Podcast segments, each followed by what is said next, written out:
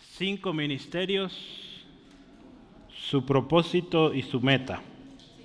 Vamos a abrir nuestras Biblias en Efesios capítulo 4. Hoy puedo notar que acabaron la alabanza un poco antes. Podrá imaginarse por qué.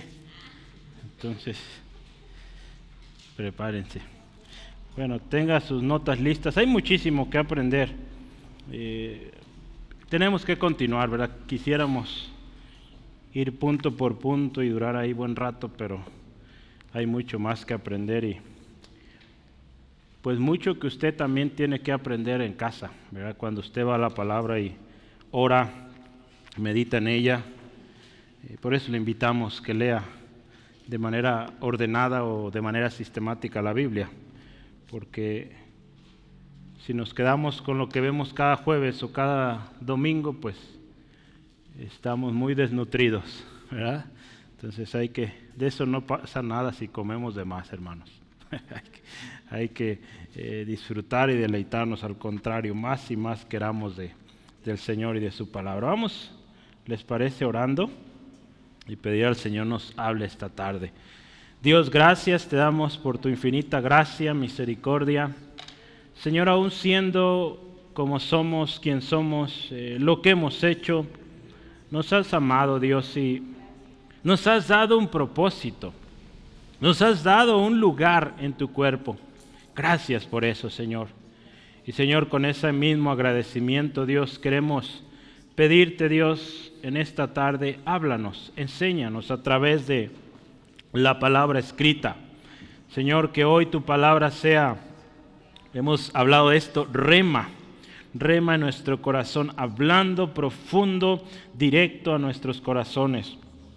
Señor, que tu Espíritu guíe cada palabra, cada enunciado. Señor, si alguien hoy se encuentra preocupado, enfermo, en alguna circunstancia de aflicción, hoy ruego Dios, sé propicio a esta necesidad y glorifícate a través de esto, Señor. Bendecimos tu nombre en Cristo Jesús. Amén. Gloria a Dios. Eh, hemos estado estudiando mucho capítulo 4 de Efesios de la unidad, ¿verdad? La unidad de la iglesia. ¿sí? Eh, algunas Biblias tienen como título en capítulo 4 la unidad del Espíritu. Y creo que hay mucho de esto que podemos seguir meditando. Eh, y empezábamos, ¿verdad? Hablando de esto, hermano Esteban nos compartía hace algunas semanas la importancia de esta unidad. Hablamos de las bases de nuestra unidad, ¿verdad? Eh, un Señor, un Dios y Padre, ¿se acuerda? Un Espíritu, un bautismo, una fe, ¿sí? Hablamos de esto, las bases de, nuestra, mm, de nuestra unidad. ¿Por qué somos uno y por qué nos mantenemos como uno, ¿sí? Y la semana pasada con nuestro hermano Steve, la obra de Cristo en esta unidad, o en cuanto a la unidad, eh, vemos que cada uno, hermano, recibimos algo. ¿sí? Dice ahí, cada uno recibió una gracia conforme a la medida del don de Cristo, ¿verdad? Y hablaba, Cristo subió a lo alto, Cristo cumplió la promesa, dice, llevó cautivo a la cautividad y Cristo también dice, nos dio dones, ¿verdad? Cristo eh, hizo todo esto cumplió toda escritura. Entonces, eh, concluíamos la semana pasada, Dios busca un cuerpo que funcione bien. Si Dios busca un, cuerpo eh, y que esté trabajando correctamente y no lo deja solo, ¿verdad? Ha provisto los medios para que este cuerpo, con cada miembro en su lugar, funcione y sea exitoso. ¿sí? El problema es que a veces los miembros no quieren ese lugar donde Dios los ha puesto eh, o no quieren participar en ese cuerpo, quieren ser aislados. Entonces no necesitamos ser uno. Por eso la palabra usa este ejemplo del cuerpo porque pues imagínense cómo sería la vida sin una mano. Hay gente que no tiene una mano y vaya qué sorprendentes cosas hacen y logran mucho, pero les falta su mano o sus pies. Entonces, hermanos, como cuerpo de Cristo necesitamos estar completitos. Sí, hay una conexión lo de hoy con lo que hemos estado viendo, porque estos cinco ministerios ayudan a esta, a esta unidad. ¿sí? Entonces, eh, hay una conexión, Cristo es la razón, el motivo y el Espíritu Santo es quien, eh, quien nos está equipando, ¿verdad? Quien nos está guiando para que lleguemos, eh, vamos a ver unos minutos, a esa meta. ¿sí? Entonces, hoy vamos a hablar de cinco ministerios que dice la palabra. Él mismo constituyó, Cristo Jesús constituyó en su cuerpo y dice, podemos pensar que estos ministerios ayudan a la edificación y al crecimiento del cuerpo. Y cuando pensamos en, edificación y crecimiento del cuerpo, podemos pensar en dos cosas, tanto madurez como también en número, ¿verdad? Entonces el crecimiento es también madurez y en número, ¿sí? Ambas cosas, de esto se trata. Entonces hay una razón, hay propósito. Vamos a ver hoy, eh, para estos ministerios, hay una, ¿por qué están ahí, sí? Y hay una meta, ¿sí? Eh, que usted y yo como iglesia tenemos que saber. Hay un llamado particular. Cada quien tenemos un don, ministerios, eh, dones, pero como iglesia también tenemos una meta, ¿sí? Y, habremos de trabajar en esta. Y tenemos que conocerla, ¿sí? Porque si no conocemos para qué estamos aquí en la iglesia, pues es un problema grande, ¿sí? Eh, necesitamos saber para qué estoy aquí en la tierra, cuál es mi propósito, y dentro de la iglesia cuál es mi función y como iglesia cuál es nuestra función. ¿sí? Eh, si sabemos bien esto, hermanos, vamos a ser edificados, vamos a contribuir a esto y vamos a crecer. ¿sí? Tanto como dijimos en número como en madurez. ¿sí? Entonces yo quiero ir directo porque decía vamos a ver algo de temas hoy, pero vale la pena pensar primero y empezar con los cinco ministerios. ¿Sale? Entonces el primer gran tema lo voy a poner ahí los cinco ministerios. Y eso está descrito en el versículo 11, o están listados. ¿Y, y qué le parece si lo, si lo leemos? Dice la palabra de Dios en Efesios capítulo 4, versículo 11 Dice, y él mismo constituyó unos apóstoles, a otros profetas, a otros evangelistas, a otros pastores y maestros. Eh, él mismo, ¿quién es él mismo? Está hablando de Jesús. Si usted ve antes, el contexto habla que Jesús fue el que subió, ¿verdad? Quien ascendió, quien subió a lo alto, quien llevó cautiva la cautividad y dice que dio dones a los hombres. Entonces es Cristo, de quien está hablando acá. Es Cristo entonces, hermano, hermana, quien se asegura de proveer lo necesario para su cuerpo. ¿sí? Esto es especial. Para que ese cuerpo se siga desarrollando, ese cuerpo siga creciendo, ese cuerpo se edifique a sí mismo y, sea perfeccionado. ¿sí? Esto es lo ideal, ¿verdad? Que este cuerpo, ahorita lo vamos a hacer en unos minutos, llegue a ese estado ideal. ¿sí? Esto es clave, hermanos, ¿sí? y algo bien importante todavía no entro a los ministerios, pero dice que Él, Él, Jesucristo instituyó, o, él, él designó. ¿sí? Entonces, ¿qué, nos dice esto? No nos pusimos nosotros, ¿sí? nos puso el Señor, ¿sí? Eh, a través de su Espíritu Santo. Mira, hay un texto que, que ayuda a esto. Tuvimos una junta de pastores hace unos días y este texto fue uno de los que se compartió y es eh, Hechos capítulo 20, versículo Hechos 20, 28. Sí, así es. Eh, aquí Pablo, hablando a los hermanos ahí en Éfeso, y les dice, por tanto, mirad por vosotros y por todo el rebaño en que el Espíritu Santo os ha puesto por obispos, para apacentar la iglesia del Señor, la cual él ganó por su propia sangre. ¿sí? Entonces, eh, ahí habla Pablo, dice, después de mí vienen eh, gentes como lobos rapaces que no van a perdonar y van a querer robar. Eh, entonces, Pablo invita, ¿verdad? guiado por el Espíritu, le dice, cuiden del rebaño. Y dice, ahí donde el Espíritu de Dios los puso como obispos, aquí está hablando los, podríamos pensar hoy, pastores o líderes de la iglesia, cuiden del rebaño, miren por ustedes mismos, miren cómo están, cómo están caminando, cómo están siendo ejemplo. ¿sí? Entonces, esos cinco ministerios, Cristo los constituyó. ¿sale? Entonces, desde aquí partimos y yo voy a estar mencionando algunas referencias, pero mire, es Cristo quien lo pone. Pablo, ¿qué decía? Pablo, apóstol de Jesucristo. Y, cada vez que él hacía mención de su apostolado, él hacía eh, recordatorio de lo que él vivió, de su testimonio, él decía quién lo había llamado. ¿sí? Entonces es importante, hermanos, que, estemos seguros. Algo que veíamos en la Junta de Pastores es esto, que estemos seguros quién nos llamó. ¿Sí? Hay gente que no está segura, que se emocionó y ahí está y al rato ya no está. Entonces hay que estar seguros de quién nos llamó. Entonces mire, vamos a ir a través de cada eh, ministerio. Cinco ministerios.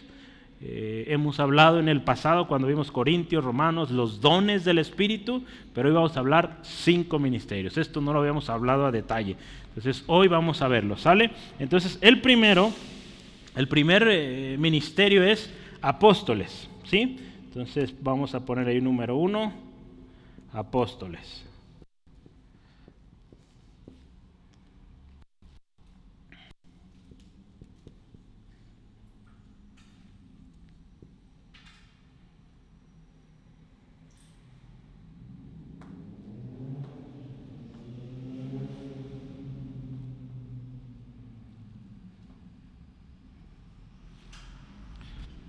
Y esa es la, palabra griega que se usa, que es apóstolos.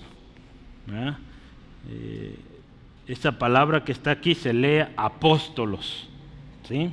Apóstoles. ¿Qué significa esta palabra griega? Es un delegado, un embajador del Evangelio, un enviado. eso es un apóstol. ¿sí? Eh, Charles Hodge decía esto, los mensajeros inmediatos de Cristo los testigos de Él y de sus doctrinas. Aquellos que fueron testigos de los milagros de Cristo, de la resurrección de Cristo. Infalibles como maestros, eh, absoluto como gobernante, en virtud, dice, del don de inspiración y de su, de su comisión. Que ellos vieron todo esto en Cristo la infalibilidad de su mensaje, vieron como gobernante que realmente era, y, y, todo esto, ¿no? ellos fueron testigos, esos son los apóstoles.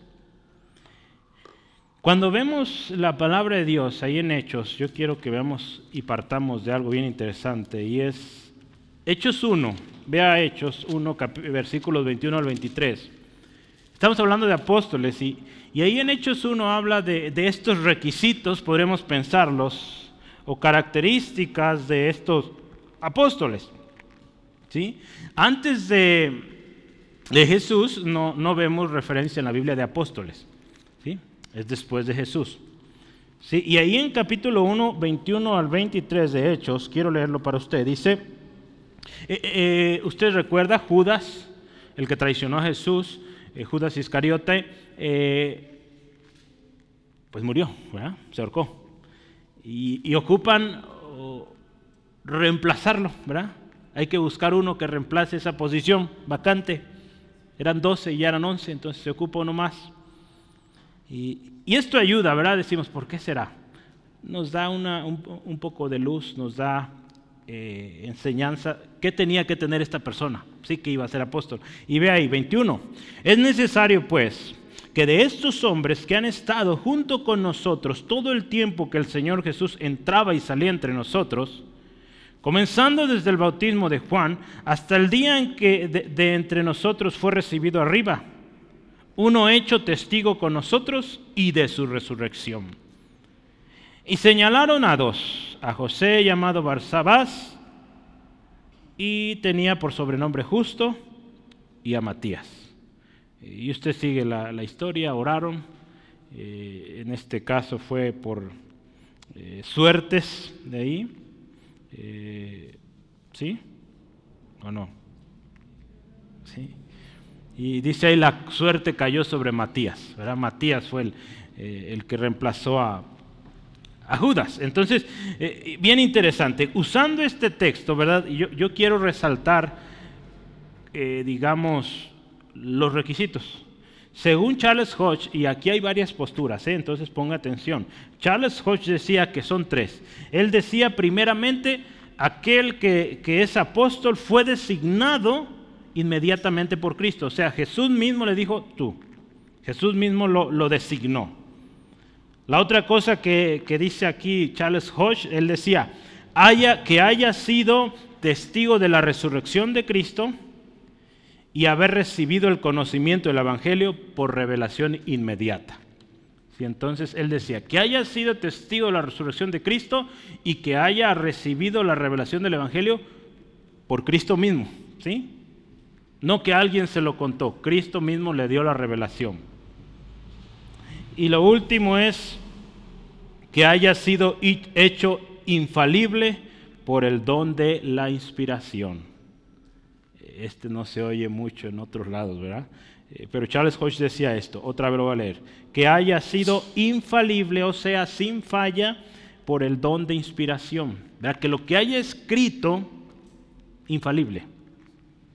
Eh, este es algo interesante, ¿verdad?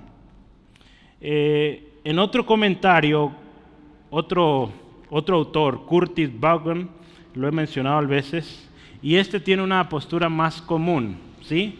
Y, esta la solemos oír más en nuestros eh, contextos. Y él decía esto. ¿Cuáles son las características? Otras tres también que él, o tres que él menciona. Primero, que haya, dice, visto a Jesús que haya sido testigo del ministerio de Cristo. 1 Corintios 1, 9, eh, perdón, 1 Corintios 9, 1 al 2. ¿sí? La segunda cosa que este, este hombre también menciona es aquellos que hayan sido testigos de la resurrección de Cristo. ¿sí? Hechos 1, 8, ¿verdad? Hechos 1, 21 al 23, el que acabamos de leer hace rato. Y el otro que es muy similar al que hemos estado viendo ya, es aquellos que fueron inmediatamente comisionados por Cristo. ¿sí? Eh, ahí vemos Mateo 10.5 y Gálatas 1.1. Eh, Pablo, apóstol de Jesucristo, en sus cartas él decía, no de hombres. ¿Sí?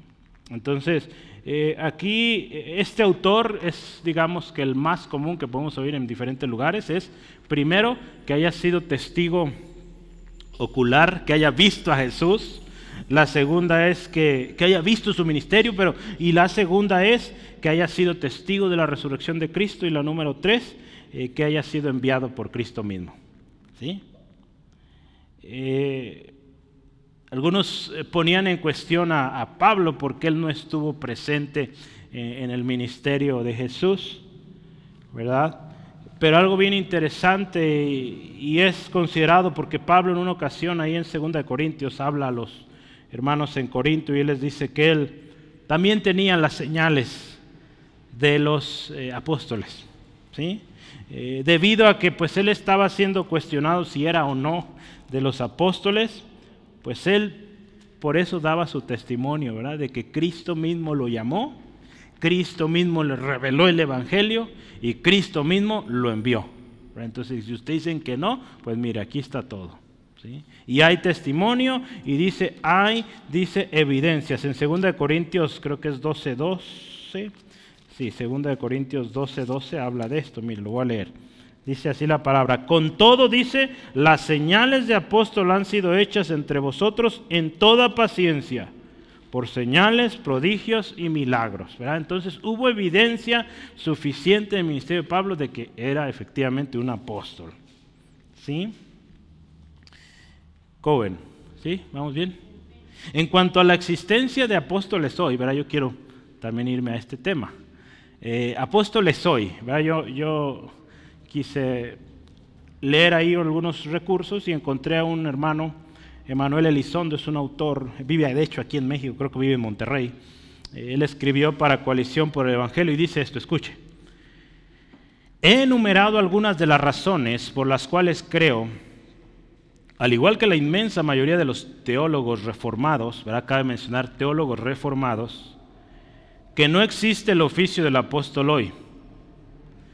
Sin embargo, quizá algunos argumentan que hay iglesias hoy que tienen apóstoles, pero no en el sentido técnico, ¿verdad? en el sentido bíblico, si nos vamos a las evidencias que yo ya dije hace rato, sino en el sentido más de enviados.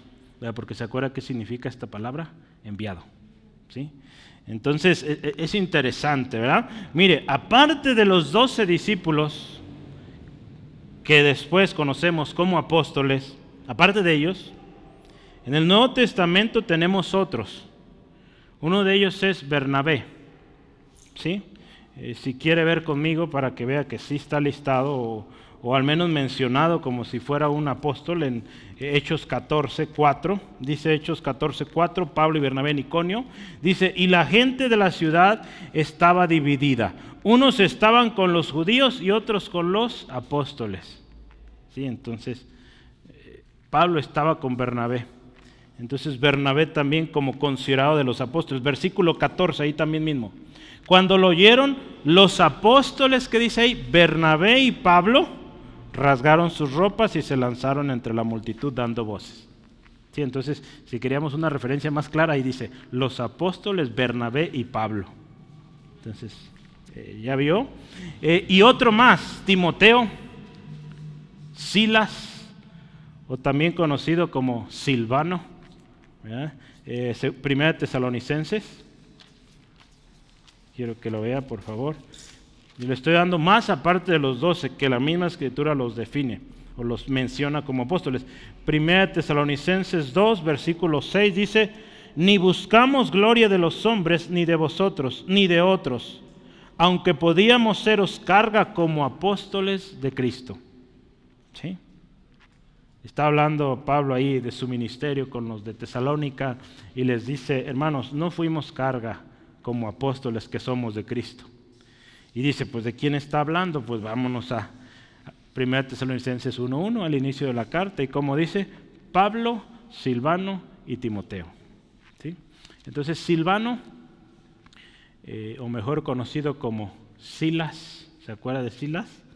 ¿Sí? Allá en Filipos, entonces ese es Silvano.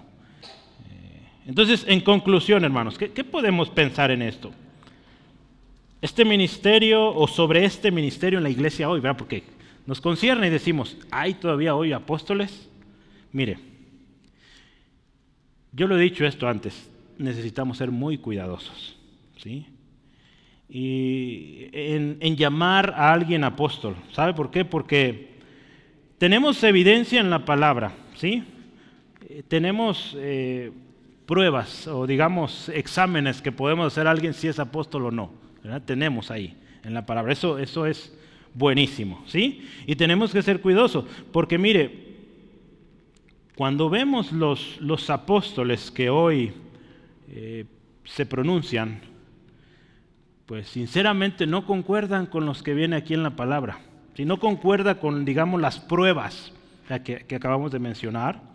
Y algo bien interesante, por sus frutos los conoceremos, al igual que los profetas, ¿verdad? Porque mire, yo quiero, yo quiero mencionar esto y lo voy a leer porque no quiero equivocarme ni, ni, desviarme. Los llamados apóstoles de hoy, en su mayoría, ¿verdad? al menos los que yo he escuchado, que, que, ostentan ser apóstoles, en su mayoría lo hacen ¿por qué? Porque buscan una posición, buscan ejercer dominio sobre otros y hasta cierto punto se consideran infalibles. No, es que el apóstol dijo y tenemos que hacerlo. Digo, ya hay un problema. Es lo que dice la palabra, no lo que dice el apóstol. Entonces tenemos que tener mucho cuidado a quién nombramos apóstol. Eh, tan simple, no nos vayamos lejos, aquí en nuestra ciudad, a unos kilómetros hacia allá. La iglesia luz del mundo. ¿Cómo veneran a este hombre y lo llaman el apóstol de Jesucristo? Y tremendas cosas que ha hecho. ¿Sí? Y la gente cegada, hermanos, porque cambiaron la gloria a Dios y se la están dando a esa persona. Entonces tenemos que tener mucho cuidado. Y, aún en el mundo cristiano, hermanos, tenemos hermanos que ostentan o dicen ser eh, el apóstol y, y les hacen una tremenda reverencia, hermanos, que dice uno, si así hicieran reverencia a Dios, otra cosa sería, ¿verdad? Hay iglesias, hermanos, donde dice el apóstol y le hacen fiesta, le hacen peregrinación y todo. Es, es, cosa seria, ¿verdad? Entonces tenemos que ser muy cuidadosos y que, hermanos, no desviemos nuestra atención y a quién debemos dar gloria, ¿sí? Entonces tengamos cuidado, ¿sí? Entonces, mire, otros miran eh, a los apóstoles como alguien, eh, ¿verdad? Ven a alguien, por ejemplo, que está levantando iglesias aquí y allá, ¿verdad? Que ha sido su llamado, inicia una obra, deja un pastor y el que sigue. Y a estos le llaman apóstoles, ¿sí? Entonces es interesante, ¿verdad? Pensar y ver a la luz de la palabra si realmente ese es un apóstol, ¿verdad? Como Pablo. Porque dicen, es que Pablo levantó muchas obras y por eso era apóstol. Vayamos a la escritura y, veamos qué dice que eran los apóstoles. Testigos del ministerio de Cristo, llamados por Cristo, testigos de la resurrección de Cristo. ¿sí? Entonces, ahí como que cuesta, ¿verdad? Cuesta ver si realmente es o no lo es.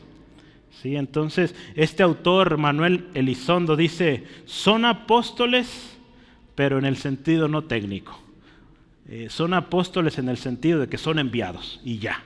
¿sí? Hay unos muchachos que cantan música cristiana eh, para jóvenes y, se llaman los apóstoles del rap, ¿verdad? ¿Los han escuchado? Y una vez el joven explicó, ¿verdad?, por qué se pusieron así. Y él mencionó, no es que nos consideremos como los doce, no, es porque tomamos el significado de enviados. digo, bueno, está bien les damos chance. Pero es tener cuidado, ¿verdad? Usar estos términos, hermanos, puede causar controversia, entonces hay que ser prudentes, hay que, hay que tener cuidado. ¿sí? Entonces, eh, dicho esto, hermanos, pues eh, pidamos al Espíritu Santo y nos guíe, ¿verdad? Eh, yo creo, podríamos pensar que sí puede haber todavía hoy apóstoles, pero al menos los que hemos escuchado, pues yo cuestionaría su apostolado porque eh, se ve más otra cosa, ¿sí? se ve más como un obispo o un encargado, un delegado de obras, algunos hasta evangelistas, ¿verdad? Porque van predicando y van levantando obras y dejan un pastor y luego van a otro lado y, ya. Eh, algunos son simplemente pastores y ya, ¿sí? Eh, no necesariamente un apóstol. Entonces, tengamos cuidado, ¿verdad? Vamos adelante. Número dos, profetas.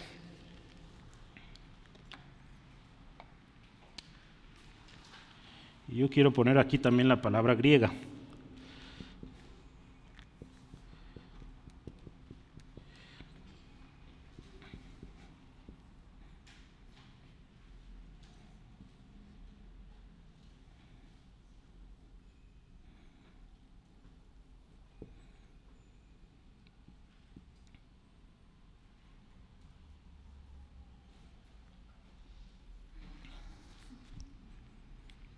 Profetas.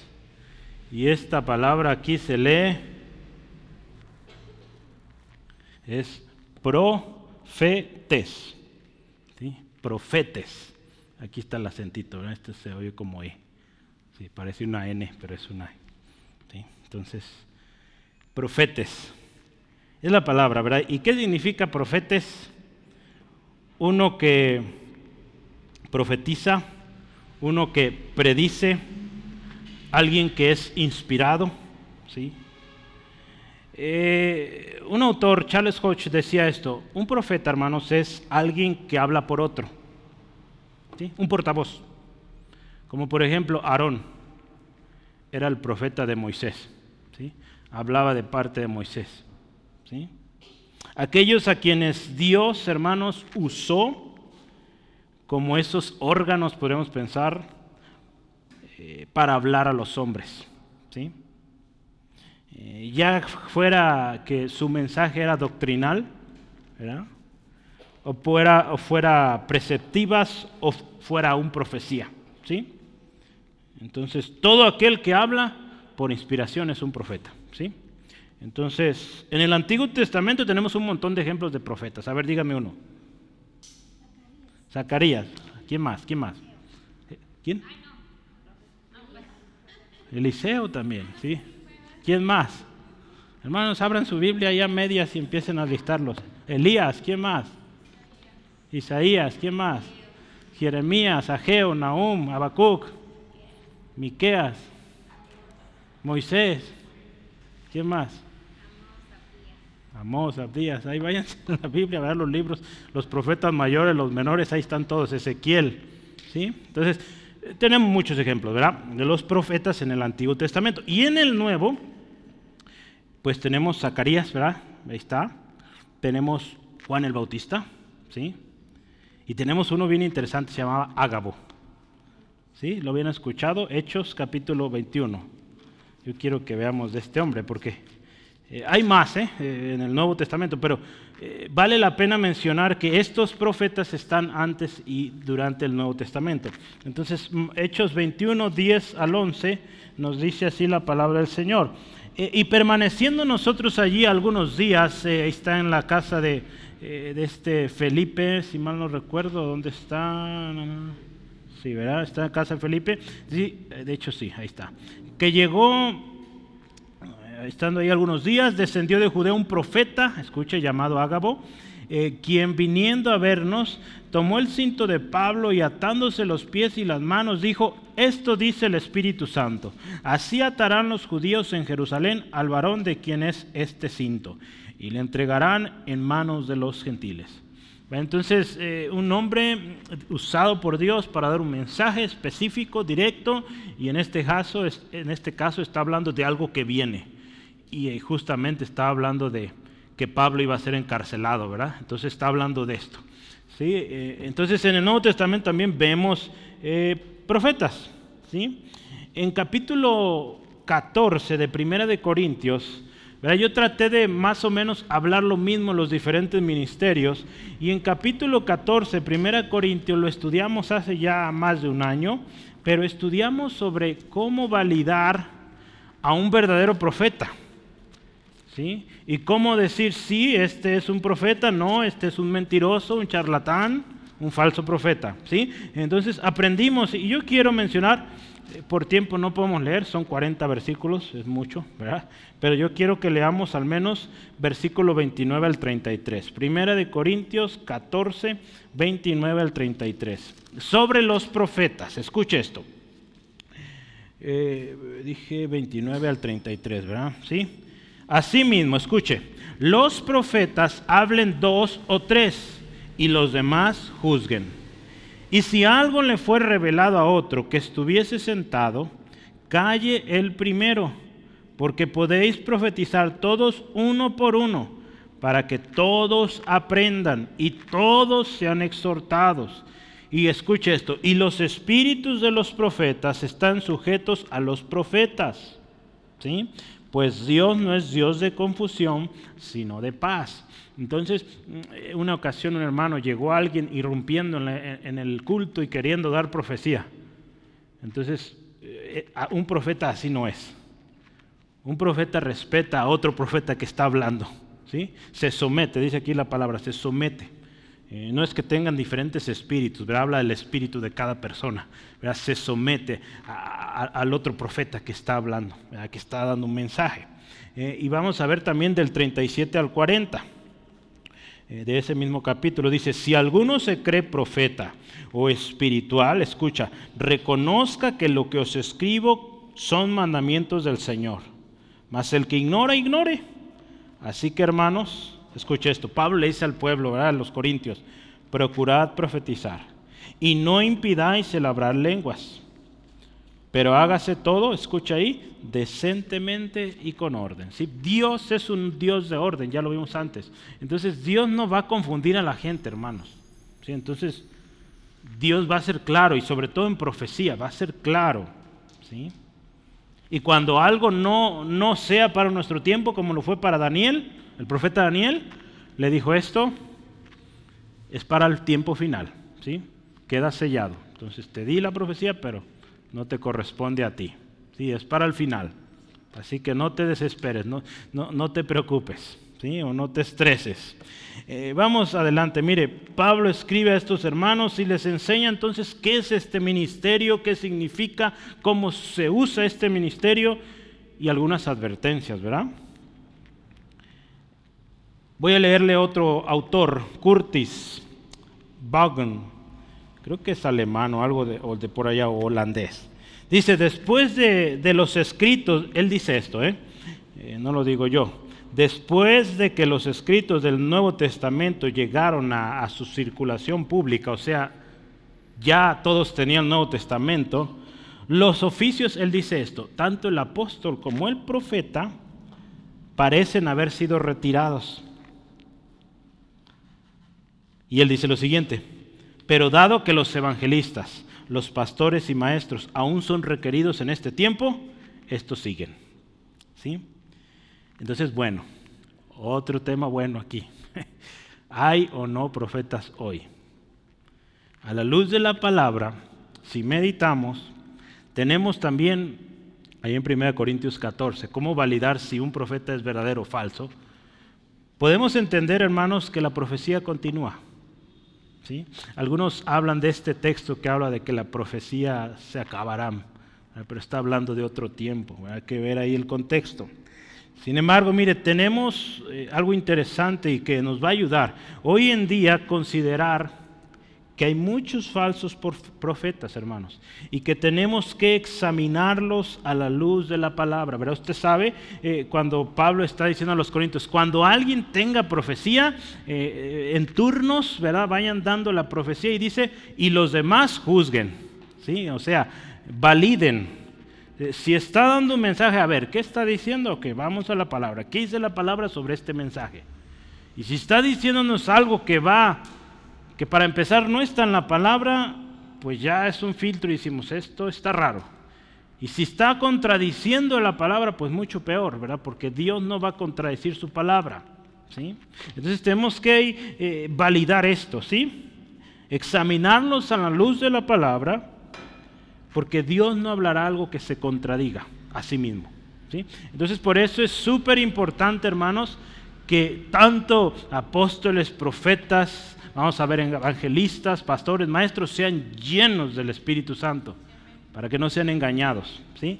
Y, entonces, a la luz de la palabra podemos entender que la profecía continúa, pero va a ser corroborando o confirmando lo que ya está, ¿sí? la palabra de Dios. ¿sí? Entonces, eh, vamos adelante. Este sigue evangelistas, número 3, ¿verdad? Evangelistas.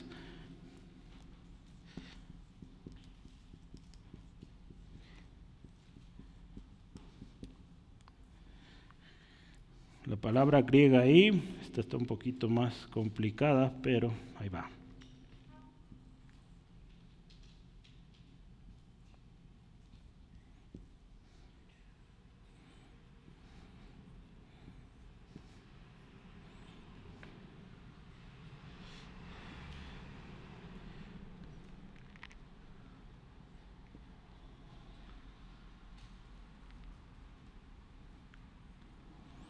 Perdonen ahí. A ver si lo alcanzan a ver. Los evangelistas, y, eh, cómo se pronuncia esto es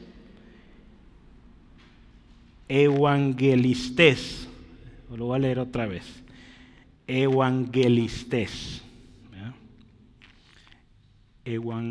otra vez, ahí va. Evangelistes. Ese, ese es. ¿sí? Y, y sabe, eh, su significado es predicador del Evangelio. Eso es. Predicador del Evangelio. Eh, hay dos tipos de, o, dos maneras de ver al evangelista a lo largo de la historia. ¿sí? Vale la pena mencionarlo. ¿verdad? Para que entendamos cuál es uno y cuál es otro. Eh, o, veamos, podríamos decir dos tipos de evangelistas. Mm, algunos consideran evangelistas, aquellos le llamaban vicarios de los apóstoles. O en otras palabras, eran hombres comisionados con un propósito, eh, con un propósito y, eran de alguna manera, les daban la autoridad para hacer. Sí, por ejemplo, aquí habla de los eh, evangelistas o vicarios apostólicos en la iglesia de Roma o el catolicismo en aquellos años. Eran gente, o también habla de los superintendentes que eran de manera temporal en la iglesia reformada de, Escocia. Eh, dice que esta gente estaba revestida con autoridad y iban en los pueblos y tenían un poder, pero un propósito también dice definido. ¿sí? Eh, se les daba, digamos, una licencia para poder, en este, por ejemplo, en la iglesia de Escocia era para ordenar, para instalar y para también deponer o quitar ¿verdad? Eh, clérigos o, sacerdotes de las iglesias. Entonces eran una especie de enviados con, con un cierto nivel de autoridad, ¿verdad? Que de alguna manera, no sé, quizá con sellos o con algún anillo podrían identificarse y la gente decía, hay que obedecer lo que dice esta persona. ¿sí? Ese era un tipo de evangelistas. Ese no es el que nosotros hoy conocemos, es muy distinto. El segundo, o el segundo tipo de evangelistas es el que yo creo que conocemos más, eh, son aquellos predicadores, predicadores eh, propiamente misioneros, ¿verdad? por decir de una manera, enviados a, a predicar el Evangelio donde no lo hay, donde nunca se ha predicado, ahí van y predican el Evangelio. Creo que este es el término que más conocemos nosotros hoy en día. ¿sí?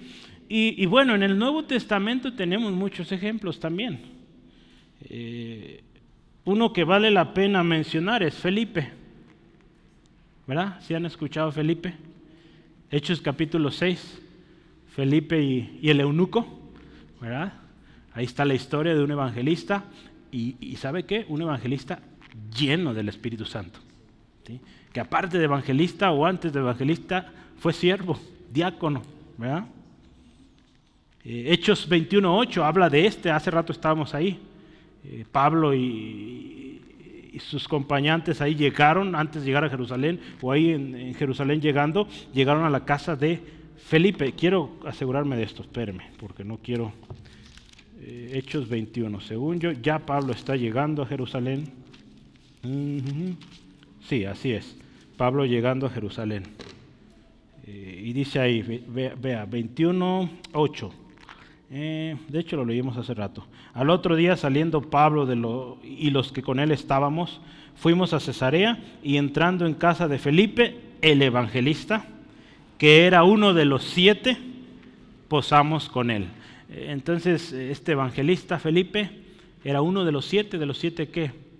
Siete diáconos, ¿verdad? Que fueron escogidos ahí en Hechos, si mal no recuerdo, Hechos 6.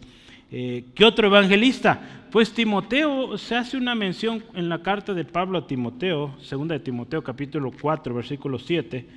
Él le dice, mira Timoteo, sé sobrio en todo, soporta las aflicciones y le dice, haz obra de evangelista.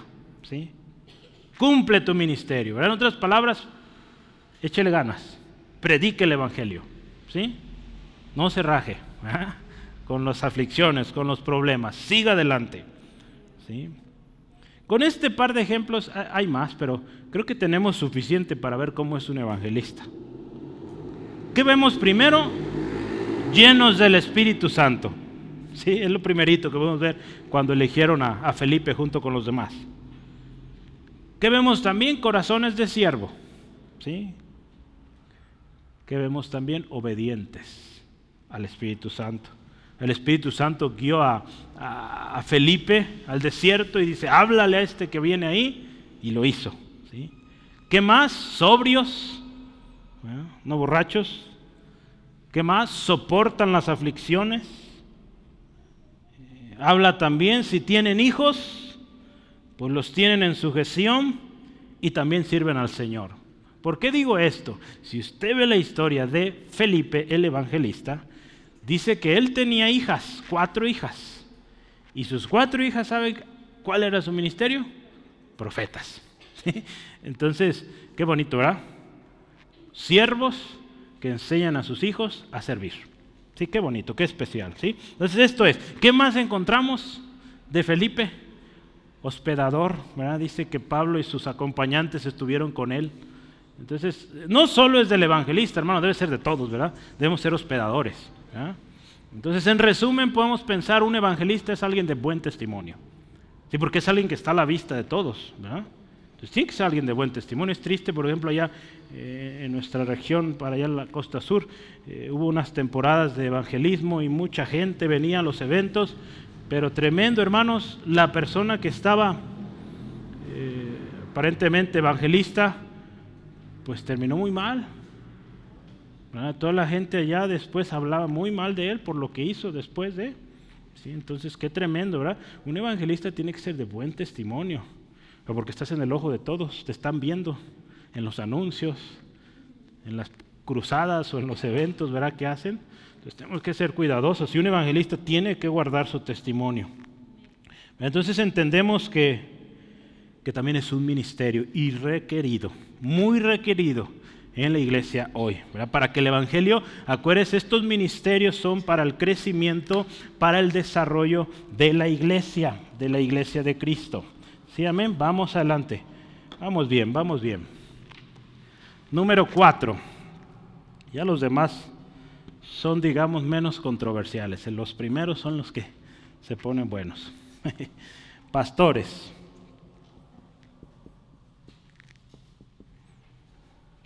Voy a poner ahí la palabra griega, ya lo voy a poner de este lado. Bueno, todavía cabe abajo.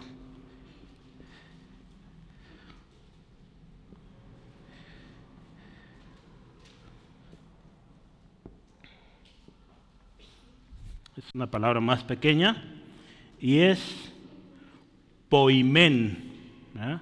Poimen. Ya no se le va a olvidar esta que parece N, ¿verdad? Se pronuncia como E. Poimen. Eh, ¿Qué significa pastor? No hay más. Eh, mire, pastores y maestros,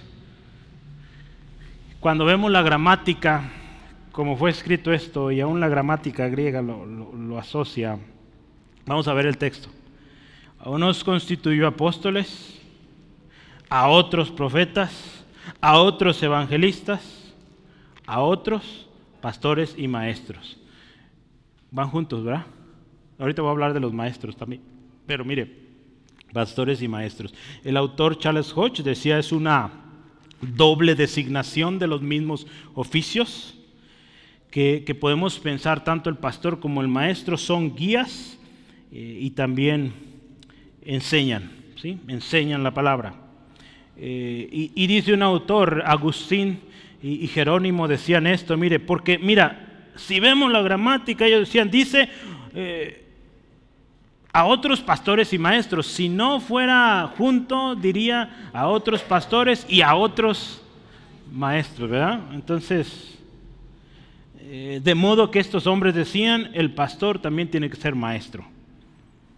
Bueno, Curtis Vaughan decía, pastores y maestros, entonces constituye, dice él, un oficio con una doble función. ¿Sí? Las dos funciones coinciden y están combinadas en una persona. Le voy a leer otro comentario porque vale la pena ver diferentes puntos de vista.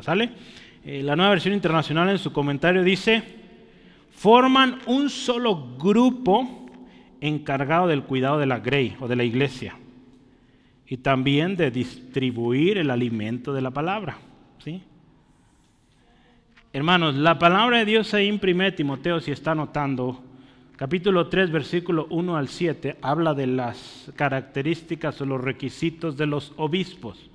Y uno de los requisitos para un obispo, eh, podemos hoy pensar también como pastores, es que sea apto para enseñar.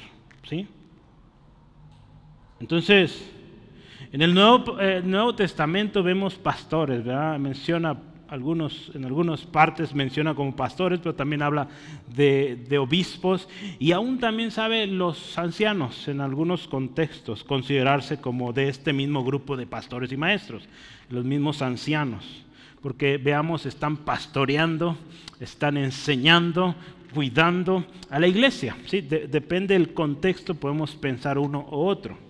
Yo quiero leer dos textos y ya leí hace rato Hechos 20, 28, pero lo voy a volver a leer porque quiero que, pensemos esto. ¿sí? Eh, hay una responsabilidad en este ministerio. 28, eh, perdón, Hechos 20, 28, dice así la palabra de Dios. Mm, por tanto, mirad por vosotros mismos y por todo el rebaño en que el Espíritu Santo os ha puesto por obispos. Verá el rebaño. ¿Quién cuida el rebaño? Por los pastores. Aquí habla obispos, entonces son términos muy similares. Y dice, para apacentar la iglesia, la iglesia del Señor, la cual dice, Él ganó por su propia sangre.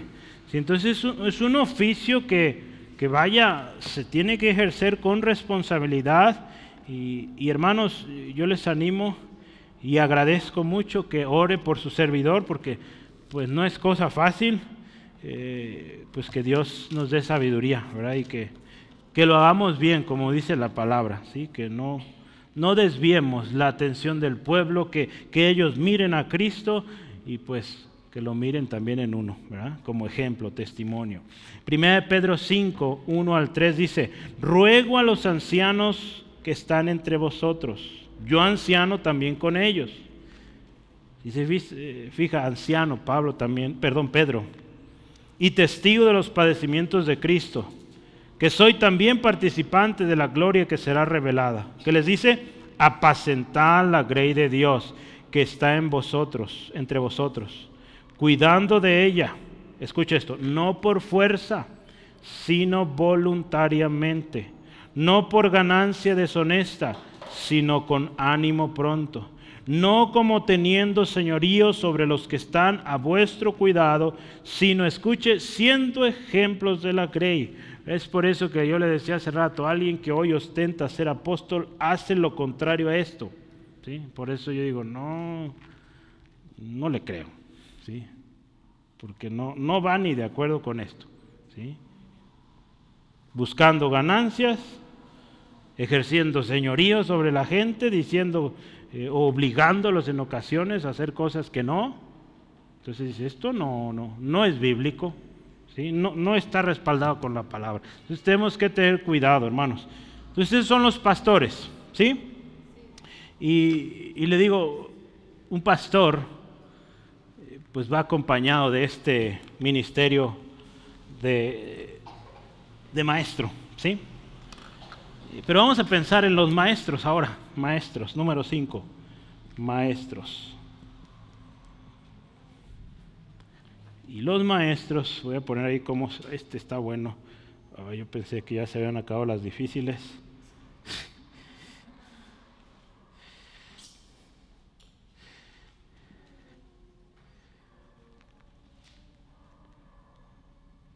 Voy a continuarle abajo porque ya no me ajustó el, el papel.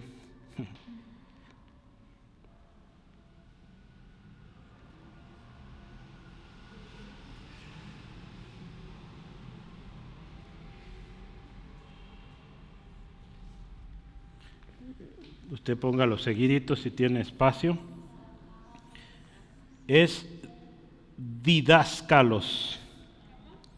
Didáscalos con cada kilo, ¿eh? aquí hay una K. ¿sí? Didáscalos. ¿sí? Didáscalos. Yo creo que le suena didáctico, ¿verdad? Entonces de ahí viene de esas. Tiene ahí la raíz en, esta palabra. ¿Qué es un didáscalos, Araceli? Un instructor, un maestro, una maestra, un doctor, así se escribe maestra en griego. ¿Sabe qué también tiene un significado bien interesante esta palabra? Padre de familia. ¿Por qué será? Un padre enseña, ¿verdad? Un padre enseña a sus hijos. Qué bonito, ¿verdad? Entonces vea cómo está todo esto, ¿sí? Entonces mire, 1 Timoteo 3.2 dice la palabra y, y Pablo dice a Timoteo, un obispo tiene que ser apto para enseñar. Por eso están, digamos, eh, juntos estos ministerios pastor-maestro, porque algunos dicen, deberían en lugar de decir pastores y maestros, deberían ser pastores guion maestros, porque eh, dice, tienen ambas funciones o almas, ambos oficios. Entonces, mire, según una interpretación, tenemos aquí, pues sí, son dos oficios, o dos ministerios, ¿verdad? como lo dice ahí. Estos últimos, los maestros, eh, decía Calvino, escuche esto, ¿qué decía Calvino? No tenían, no tiene nada que ver con la disciplina, ni con la administración de los sacramentos, ni con las amonestaciones o exhortaciones, sino simplemente con la interpretación de las escrituras. Eh, Calvino decía, mira, un maestro, pues no es alguien, cuando él habla de los sacramentos, es un título que se le pone a las ordenanzas, eh, entre ellos está el bautismo, está eh, la Cena del Señor, por ejemplo, ¿sí? y algunos más, ¿verdad? La Iglesia Católica que la primera comunión y otras cosas. Pero mire, en resumen, él dice, un maestro pues no, no le toca hacer eso, ¿sí? Eh, un maestro no le toca, él decía, la parte de la disciplina, ¿sí? Ejercer disciplina, no un miembro de la iglesia. Él también decía, tampoco amonestaciones o exhortaciones. Entonces, esto era lo que pensaba Calvino y lo que él proponía, ¿verdad? Entonces, vamos viendo de acuerdo a la palabra, ¿verdad? Y qué, y qué podemos entender de este oficio, ¿sí? Entonces, un maestro, ¿sí? Un maestro debe ser apto para enseñar, ¿verdad? Tiene que saber enseñar, tiene que saber tomar un tema y poder explicarlo. Sencillo, ¿sí? Pero también dentro de nuestra enseñanza, hermanos, como maestros, pues toca exhortar, ¿verdad? En ocasiones, entonces sí puede un, maestro hacer exhortaciones, ¿sí? Sí puede exhortar. Y, es de entenderse que habría funciones, claro, en las cuales él no puede llevar a cabo, ¿sí? Entonces, eh, funciones que podríamos pensar el pastor sí puede hacer.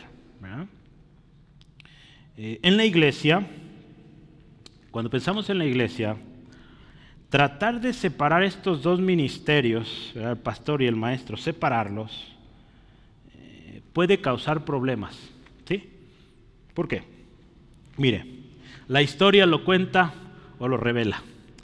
se cuenta que en la Nueva Inglaterra, los puritanos, ¿verdad? Eh, hay, varios escritores puritanos que escribieron libros muy bonitos, muy detallados, pero también llegaron a extremos, ¿verdad? Y uno de esos extremos fue esto, ellos querían eh, de alguna manera reducir la teoría a la práctica y decían, nombraron, ellos decían los doctores o los maestros, y eran aparte, que eran distintos a los que predicaban. Entonces eran, pensemos, unos eran los doctores, otros eran los pastores.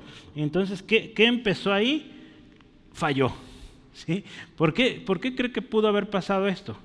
Porque de repente había el conflicto de que el maestro me enseñó esto y el pastor dice esto otro. Entonces como que empezó a haber ahí ciertas divisiones, problemas. Entonces por algo yo creo la escritura aquí los pone como juntos y, pensemos que trabajan juntos, El, pastor, el, maestro, hablando de los ministerios. ¿sí? Entonces, eh, ¿qué podemos pensar? Ya vimos que un pastor debe ser apto para enseñar, ¿verdad? Eh, o sea, tiene que también ser maestro. ¿sí? Por eso yo doy clases en el TEC también. Ah, se crea. No se crea. Tiene, eh, tiene que haber esto, ¿sí? Estas dos. Pero si pensamos del otro lado, un maestro puede ser pastor La práctica o la historia revelan que muchos de los grandes maestros sí pudieron ser y llegar a ser pastores. Pero no es la regla, ¿eh? ¿Sí? Hay hermanos que como maestros son tremendos, pero su carácter no es el de un pastor. Y si lo ponen de pastor, pues no va a funcionar como pastor. ¿sí? Quizá Dios puede tener un pastorado para esa persona, pero primero tiene que ser formado su carácter. ¿sí? Entonces lo, hemos visto, a mí me ha tocado algunos ministerios eh, seguir y tremendos en su enseñanza, pero en el pastorado no les va muy bien, ¿sí? porque no, no tienen ese, ese, el corazón, digamos, eh, las características ya de un pastor. Entonces, mire, eh, sin embargo, mire, es muy importante considerar los frutos, ¿verdad? Por eso yo le digo, siempre aquí ir la palabra. Considerar los frutos, eh, qué dice la palabra y, que podamos entender, ¿verdad? Si alguien es pastor y maestro o solo maestro, ¿sí? Entonces vayamos a la palabra y veamos el fruto de esa persona, cómo, vive. Si no, no dudo y lo hemos visto. Si hay hermanos maestros que, que, llegan a ser pastores o que están sirviendo como pastores dentro de la iglesia, gloria a Dios. Pero hay otros que, falta un proceso para llegar a eso. ¿sí? Entonces, qué precioso, ¿verdad? Al final, Cristo Jesús designó, hermanos, estos ministerios. Y hay un propósito, ¿verdad? Que es nuestro segundo tema. Decir, uh, apenas vamos al segundo. El más largo era el primero. Nos queda media hora, vamos bien. ¿sí? No se me eh, apuren, sí, vamos a acabar. Número dos, o segundo tema, yo quiero hablar de el propósito. ¿Por qué estos ministerios? ¿Sí? El propósito. En el versículo 12 lo describe de manera excepcional. ¿Y qué dice ahí? Versículo 12. Vamos a leerlo. Dice, a fin de perfeccionar a los santos para la obra del ministerio, para la edificación del cuerpo de Cristo. Dos cosas que yo quisiera hablar aquí. Número uno, perfeccionar a los santos para la obra del ministerio. Ese es el propósito de estos cinco ministerios. El segundo es para la edificación del cuerpo de Cristo. Y si se fija, ninguno dice para que se hagan ricos y millonarios y tengan casas aquí y allá, carros, no. Para perfeccionar a los santos, para la obra del ministerio y para edificar. Traducción lenguaje actual dice, para que la iglesia esté capacitada, ¿sí? Para servir. Para eso son esos ministerios, para capacitar a la iglesia. Aquí Reina Valera usa para perfeccionar, ¿verdad? Y a los que vienen a la clase del domingo en la mañana, pongan atención en este texto. Les dejé una tarea, les puede servir ese texto. ¿Sí? Vean sus notas si no se acuerdan. La versión cristiana estándar habla de esto de perfeccionar es equipar. Equipa, equipa a los santos para el trabajo. ¿sí? qué bonito, ¿verdad? Dios, en su gracia soberana, hizo un plan maestro. ¿verdad? Ayer yo compartía, no, perdón, el, martes compartía con unos hermanos pastores. A propósito, hermanos, por favor, eh, si ya lo está haciendo, sígalo haciendo. Ore por nuestros hermanos en Cristo, las familias en Acapulco eh, tremendas cosas que pasaron en estos días. El martes nos reunimos en una reunión con, eh, tenemos un grupo de pastores que nos reunimos y, y uno de los pastores o matrimonio pastoral ahí, eh, anote ahí los nombres, la hermana Tommy y su esposo Alfredo. Por favor, ayúdeme a orar por ellos. No hemos tenido comunicación de vuelta. por todo esto, las comunicaciones están pues caídas y oramos por nuestros hermanos. Ahí dentro del grupo de pastores hay pastores que tienen familia ahí. Gloria a Dios. Uno, un, hermano ya logró contactar a su gente. Están bien, pero sus casas destruidas. Eh, otra hermana ahí dijo, tenemos 30 horas, ya pasaron muchas más, que no sabemos nada. Entonces es algo muy duro, hermanos, oremos. Pero mire, ¿por qué dije esto? Porque hay que orar, ¿verdad? Oremos por los pastores.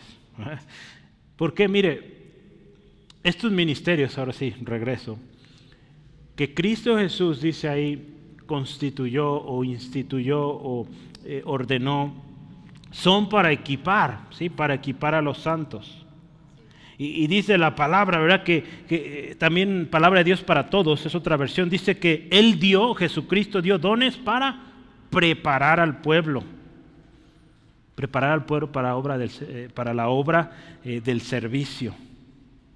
En nueva traducción viviente me gustó mucho y lo voy a poner todo. Mire, ellos, ¿quiénes son ellos? Estos que tienen estos cinco ministerios, dice, ellos tienen la responsabilidad de preparar el pueblo de Dios para que lleve a cabo la obra de Dios. Entonces, si alguien está haciendo algo que no es esto, hermanos, está mal y tiene que corregirse porque va a pedir cuentas Dios de esto. ¿Sí? ¿Cómo estamos ejerciendo nuestro ministerio? ¿sí? Nuestro ministerio tiene que ser para que la iglesia esté preparada. ¿sí? Y a veces pues vamos a ser muy insistentes, hermanos. Lea la Biblia, inscríbase al instituto bíblico, tome el curso porque para eso estamos, para prepararle para el servicio de Dios. De otra manera no estaré haciendo mi trabajo, ¿sí? Entonces ayúdenme a hacer mi trabajo, hermano, ¿sí? Charles Hodge eh, lista, o lista este propósito de una manera bien interesante. ¿sí? Y, él dice que son cinco contribuciones que, son esto de perfeccionar, capacitar, equipar. Vea, dice, hasta que los santos sean consumados. Otra contribución es que contribuyen a su renovación, a su restauración. Otra contribución es que contribuyen a la reducción, a un orden y a una unión como cuerpo. A veces pues nos toca eso, ¿verdad? lidiar con los problemas entre miembros, entre ovejitas. A ver, ¿qué pasó? ¿Qué entendiste? Mira, no, no es como tú piensas, ¿verdad? pues nos toca eso, hermanos, también. ¿sí? Estar ahí platicando, aconsejando y buscar la, la unión, ¿sí? buscar la paz. Yo no soy yo quien los va a convencer, es el Espíritu, pero nos toca dar la palabra y el mensaje. Hermano, mira, las cosas sí fueron. Y hermano, busca a la hermana o el hermano y pídele disculpas. Lo que hiciste, pues le ofendió. Quizá tú ni cuenta te diste, pero mira, le ofendió. Arregla las cosas. Pues es parte del ministerio para que la iglesia esté preparada. ¿sí? Entonces, si un día llego y le digo eso, es parte de mi ministerio, no es que la traiga con usted, es parte. ¿sí? ¿Qué más? Eh, contribuyen a su preparación ¿sí? para el servicio. Y último, contribuyen a su perfeccionamiento. Hermano, los cinco ministerios tienen este fin, perfeccionar a los santos para la obra del ministerio. En otras palabras, estos cinco ministerios eh, tienen el propósito de preparar la iglesia para la obra de Cristo, la obra que Cristo les ha encomendado, ¿verdad? A través de este equipamiento, enseñándolos, capacitándolos, exhortándolos, animándoles, cuidándoles, advirtiéndoles. Entonces, y fíjese, para todo este trabajo se necesita ser llenos del Espíritu, hermanos, porque si no, pues vamos a estar diciendo inventos, ¿verdad? Y, nos vamos a equivocar. Nos hemos equivocado, ¿verdad? Cuando hemos actuado en nuestra humanidad. Por eso vale la pena y, y es, digamos, una obligación buscar ser llenos del Espíritu Santo. De otra manera, no, hermanos, Dios nos libre, ¿verdad? De estar haciendo algo que no corresponde. Entonces, primero dice perfeccionar a los santos. La segunda dice para edificar el cuerpo. Tanto los dones que el Espíritu Santo ha dado, los ministerios, son para que eh, la iglesia sea, edificada. Somos un pueblo y Dios ha dado a su pueblo las herramientas, los medios para que sea fortalecido, sea eh, pues capacitado, preparado. Hermanos, dice aquí este autor, si Cristo ha designado el ministerio, los ministerios, para la edificación de su cuerpo, es en vano esperar que este fin se cumpla de cualquier otra manera. En otras palabras, si Cristo Jesús dijo estos ministerios son para la edificación de la iglesia, el no reconocerlos, el querer actuar a nuestro modo o estar fuera del cuerpo, es en vano, ¿sí? porque está en la palabra. Y aquí dice, Cristo mismo constituyó estos ministerios. A veces nos cuesta aceptar, sobre todo a veces los contextos o la vida que llevamos, que nos cuesta aceptar eh, alguien que nos aconseje o que nos ayude o que nos guíe o nos enseñe, pues querer hacerlo de otra manera no va bien. ¿sí? Es algo en vano, no va a servir. Si Cristo ha designado, ah, lo estoy leyendo otra vez. Sí, ¿por qué lo anoté dos veces? No, pues ya. en otra ocasión, mire, y sí lo anoté dos veces, no sé, creo que quería poner otra cosa y repetí. Bueno, en otra ocasión, mire, Pablo, él estaba hablando a los corintios sobre la profecía. Él estaba hablando sobre el hablar en lenguas, eh, sobre la interpretación de lenguas. Y, él les dice ahí en 1 Corintios 14, 26, hermanos, hágase todo para la edificación. ¿sí? Entonces, eh, si, es, eh, si tú tienes un ministerio, ¿sí? o tienes dones, dones que Dios te ha dado, normalmente los ministerios van a ir acompañados de dones. ¿sí? Entonces, tienes dones o ministerio, hermano, asegúrate que sea para edificación del cuerpo, no para enriquecimiento, para hacerte grande, no, es para edificación. ¿sí? Eh, entonces, hermanos, yo aquí tengo unos textos que eso sí me gustaría leer porque son clave en esto de edificar al cuerpo. Eh, número uno, hay una expectativa. ¿sí? Hay una expectativa. Eh, y dice ahí Lucas 6:40, lo voy a leer para usted. Lucas 6:40. Dice así la palabra. Hay una expectativa, hermano, hermana. El discípulo, escuche, no es superior a su maestro. Escuche esto mas todo el que fuere perfeccionado será como su maestro. Entonces, hay una expectativa, hermanos. Usted está, yo estoy siendo enseñado, enseñados, Y la expectativa es que llegues a un nivel, ¿sí? que seas mejor alumno, que seas y llegues a ser también maestro, ¿sí? que enseñes y ayudes a otros. Entonces esa es la expectativa. Debe haber, número dos ahí, una disposición pronta. Debe haber disposición pronta. Cuando hablamos de la edificación de la iglesia, debe haber disposición. Sí, segunda de Corintios capítulo 8, versículo 11. Dice así, ahora pues, llevad también a cabo el hacerlo, para que como estuviste prontos a querer, así también lo estéis en cumplir, conforme a lo que tengáis. Ahí está hablando de la ofrenda, ¿verdad? Pero, pero habla, háganlo, sean prontos para hacerlo, dispuestos. Otra cosa, número tres, somos un cuerpo, ¿sí? Y como cuerpo, acuérdense, nos edificamos unos a otros. Hebreos 13:5. Hebreos 13:5. Somos un cuerpo.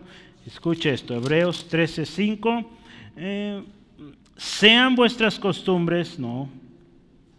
13:5, no. No, a ver, 3, ¿será 3? No. A ver.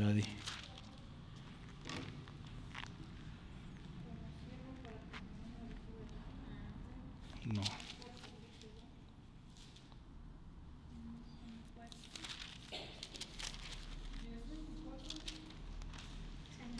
No, espéreme. no, ya sé que. Deme un segundito. Tres. Eh,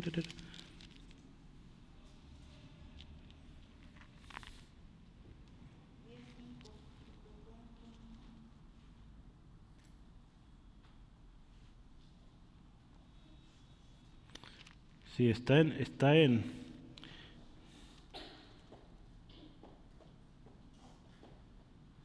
debe estar en el 13, porque más adelante voy a dar otro de, Hebreos. Déjeme pendiente ese del, de somos un cuerpo, porque es en el mismo, en el mismo capítulo 13.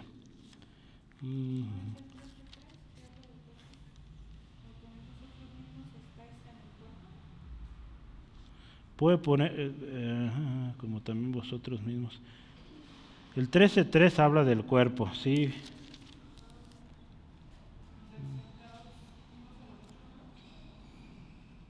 No, vamos a dejarlo así.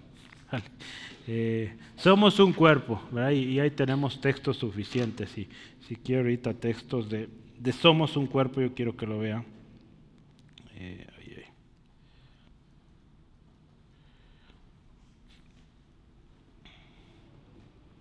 Efesios lo dice, pero en 1 Corintios 12, eh, ¿verdad? Puede poner ahí 1 Corintios 12, 12 al 27, somos un cuerpo en Cristo.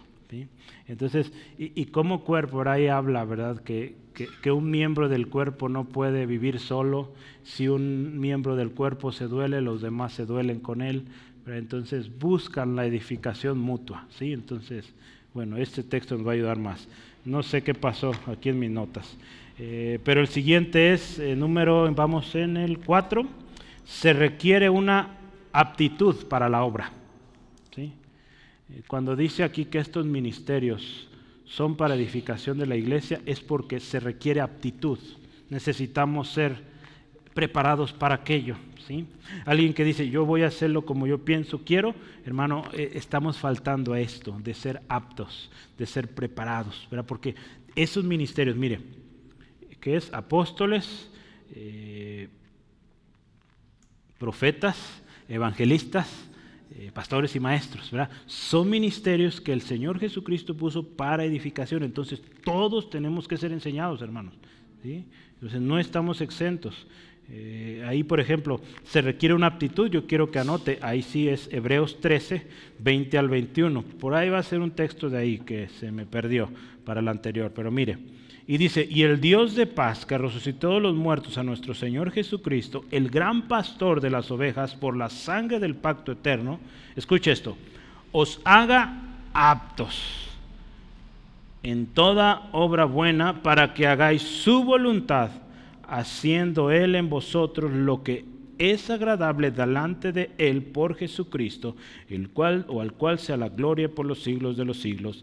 Amén. Entonces, vea, Jesús, ¿verdad? Nos hace aptos. ¿Y cómo nos hace aptos? Pues a través de estos ministerios, que son guiados por el Espíritu. ¿Sí? Entonces, cuando pensamos en este propósito, entendemos que todo miembro o todo creyente o cada creyente tiene una contribución que hacer, ¿sí? tiene algo que hacer. ¿sí? Entonces ese es el propósito. Ya vimos, capacitar, perfeccionar a los santos para el trabajo, para el servicio y edificarlos, ¿sí? edificar al cuerpo. Y número, eh, ¿qué es, ¿cuál es el último número? Número... No, número 3 acá. Último, la meta. Vio que sí vamos a terminar la meta, versículo 13. La meta, ¿cuál es la meta? Pues también el versículo 13 lo da súper bien. ¿Sí? Meta, ¿cuál es la meta? Eh, Efesios 4:13 dice así, hasta que todos lleguemos a la unidad de la fe y del conocimiento del Hijo de Dios, a un varón perfecto, a la medida de la estatura de la plenitud de Cristo. La meta. ¿sí? Esa es la meta.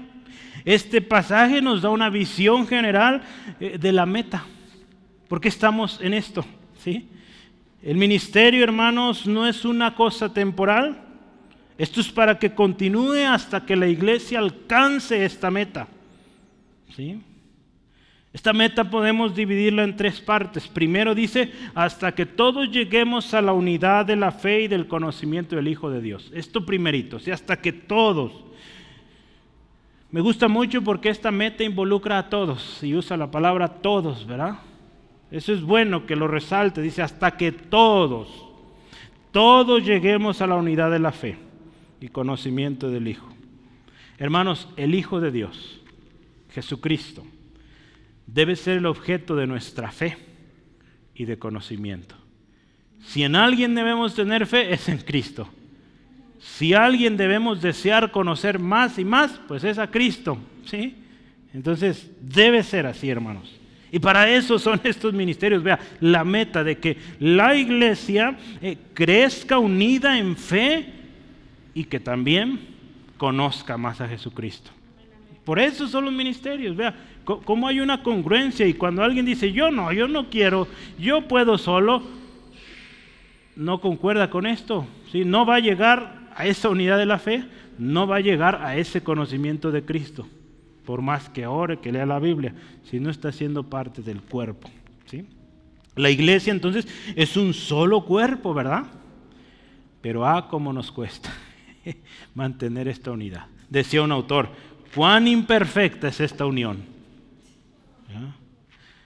Hermanos, yo cada vez que voy a reunión de pastores siempre oran por la unidad. Desde la primera que fui, siempre por la unidad y yo creo seguir orando. Y digo, ay, ¿cuánto nos cuesta, verdad? Por algo Jesús en Juan 17, él oraba, Padre, que sean uno, así como tú y yo somos uno. Hermanos, este autor me gusta, decía, la santidad es el principio y la santidad es el fin. Debemos ser santos para pertenecer a la iglesia. Sin embargo, la santidad también es la meta final. Entonces, eh, la santidad hemos visto es un proceso, no somos los santos que seremos mañana, ¿sí?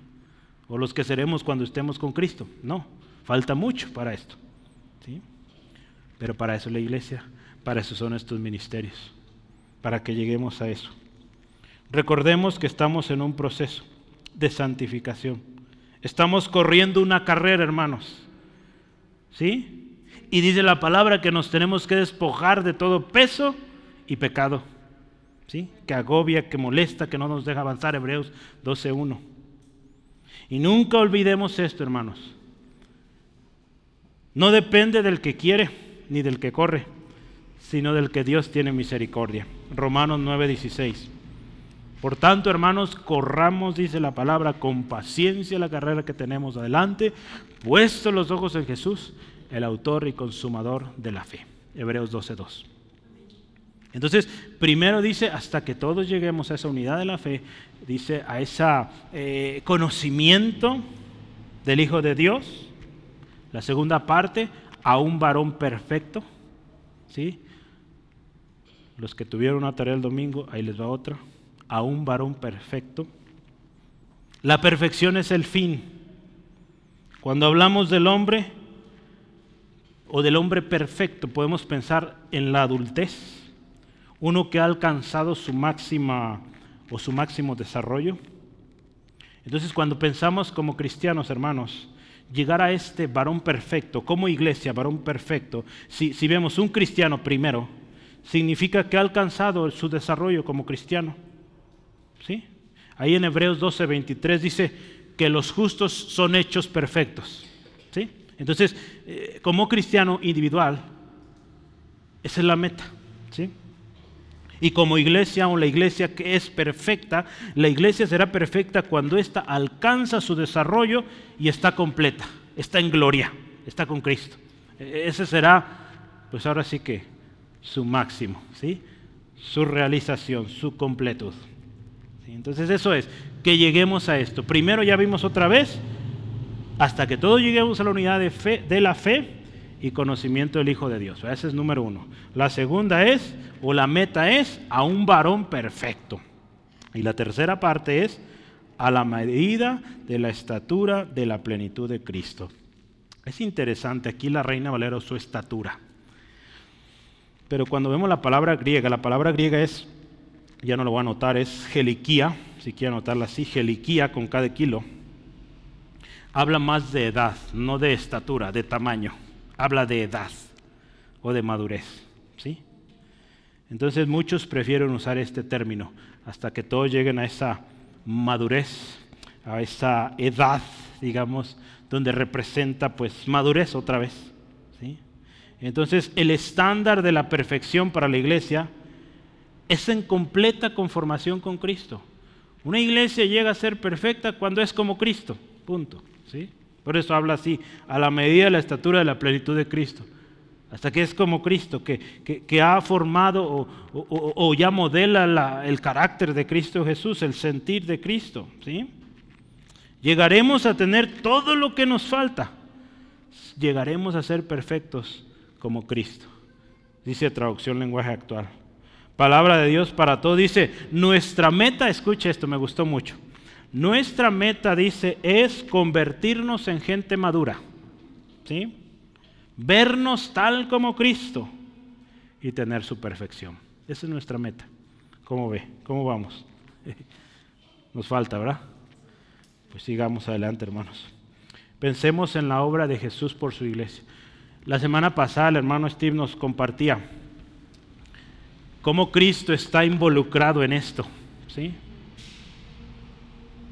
Y yo quiero leerle Efesios 5, 25 al 27 porque nos enseña cómo Cristo está involucrado en esto de nuestra meta, que lleguemos a esa plenitud, a esa perfección, a esa madurez.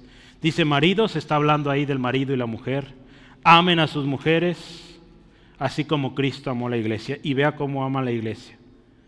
Dice, se entregó a sí mismo por ella para santificarla, habiendo purificado, dice, en el lavamiento del agua por la palabra, a fin de presentársela a sí mismo una iglesia gloriosa. Y dice que no tuviese mancha ni arruga ni cosa semejante, sino que fuese santa y sin mancha. Cristo está involucrado en esto, hermanos. Ha puesto, sí, hombres, mujeres en estos ministerios, pero Él está detrás, obrando, ¿sí? Guiando a través de su espíritu.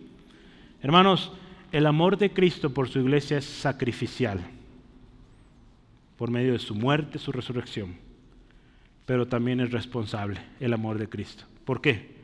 Cuando Él parte, Él no nos deja solos, deja su espíritu para que nos siga preparando, ¿sí? Deja ministerios, deja dones para que cuando esa iglesia se presente delante de Él como esa novia preciosa, dice ahí la palabra, esté sin mancha, sin arruga, limpiecita.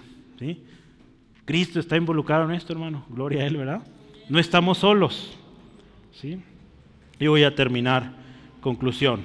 Cinco ministerios, apóstoles, profetas, evangelistas, pastores y maestros. ¿sí? Cinco ministerios.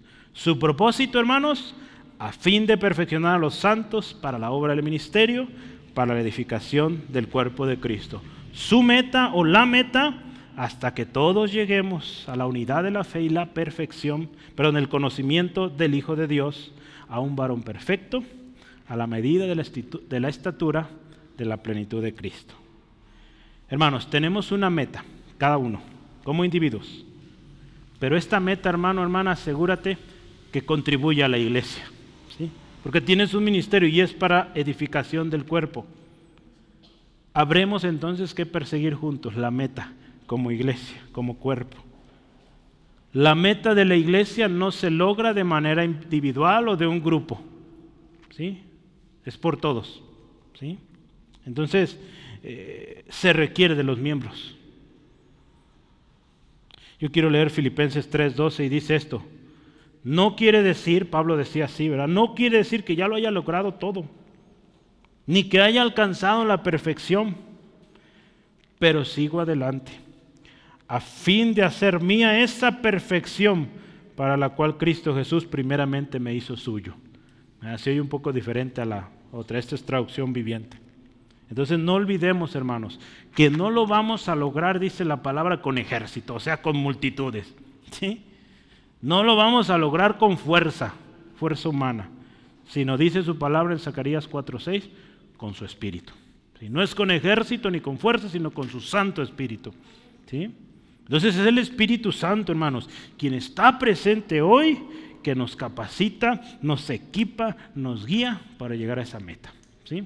¿Qué le parece oramos? Gloria a Cristo. Padre, gracias. Gracias por esta palabra que nos anima, nos conforta y nos hace ver una vez más que tenemos un trabajo que hacer. Hay dones, hay ministerios, hoy estudiamos los cinco ministerios que tú has dado Jesucristo a la iglesia para su edificación, para su fortalecimiento. Señor, gracias por esto. Gracias porque nos estás equipando. Señor, damos gracias a ti Jesucristo por tu sacrificio en la cruz y por habernos dado esta gracia, dones, ministerios, para que seamos esa iglesia por la que tú vienes pronto. Gracias Espíritu Santo, porque tú repartes estos dones como tú quieres y dispones, de tal manera que este cuerpo crezca madure y llegue a esta estatura de la plenitud de Cristo. Señor, pedimos perdón por aquellas veces donde hemos sido egoístas y pensar que nuestro don o ministerio es para nosotros o para un grupo selecto. Señor, ayúdanos a hacer bien la obra que nos has encomendado. Pedimos tu fortaleza y sabiduría para desempeñar la parte que nos toca a cada uno como miembros de este cuerpo precioso, el cuerpo de Cristo, la iglesia. Señor, oramos también por aquel que no te conoce, aquel que piensa que puede lograrlo en sus propios medios. Señor, que esta persona hoy sepa que él, ella, puede también ser miembro de este cuerpo si viene hoy a Cristo arrepentido de todos tus pecados, confesando a Jesús como tu Señor, tu Salvador, de ahora en adelante. Y créeme, tú puedes ser hijo de Dios y por lo tanto miembro de la familia de Dios, del cuerpo de Cristo, con propósito y con una meta. Gracias Dios por salvación a esta vida. Te damos honra, alabanza, bendice a mis hermanos, protégeles y a ti toda la gloria, Jesucristo. Amén. Dios les bendiga, hermanos, hermanas. Buenas noches, descansen.